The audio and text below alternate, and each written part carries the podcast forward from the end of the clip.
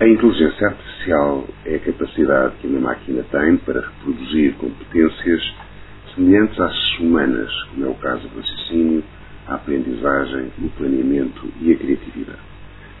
A inteligência artificial permite que os sistemas técnicos percebam o ambiente que os rodeia, lidem com o que percebem e resolvam problemas, agindo no sentido de alcançar um objetivo determinado.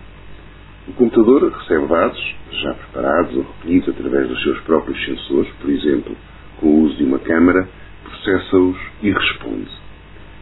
Estes sistemas de inteligência artificial eh, são capazes de adaptar o seu comportamento até certo ponto através de uma análise dos efeitos das ações anteriores e de um trabalho autónomo. Os sete países mais ricos do mundo, G7, estão preocupados com o impacto da inteligência artificial na vida e sociedade. Na última reunião, lançaram um grupo de trabalho, ao qual chamaram Processo Hiroshima, responsável por fazer o balanço das oportunidades e desafios deste tipo de tecnologia e por apontar caminhos a seguir, nomeadamente em termos de regulação. Com acesso aberto a instrumentos como o chat GPT, a inteligência artificial começou a fazer parte da linguagem do dia a dia.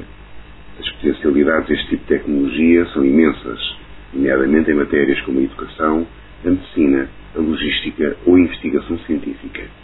Mas os riscos que ela acarreta também, nomeadamente em termos de desinformação ou dos riscos para o mercado de trabalho.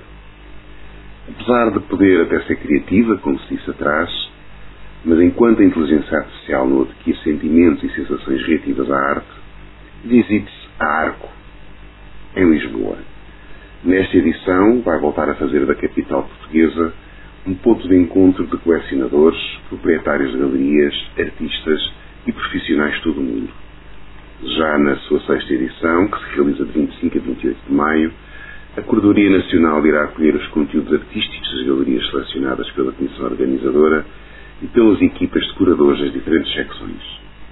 Ao mesmo tempo, podemos passear pelo Parque Eduardo VII em Lisboa e desfrutar da Feira do Livro, com dezenas e com boas oportunidades de compra de livros com reduções de 50%, como é o caso da Hora H, que funciona de 29 de maio a 7 de junho, de segunda à quinta-feira, na última hora da feira, isto é, das 21 às 22 horas. Enfim, enquanto assistimos a uma atenção cada vez mais global relativamente à evolução da inteligência artificial, aproveitemos os velhos hábitos de ler e de apreciar arte hábitos e sensações ainda não substituídos pela máquina.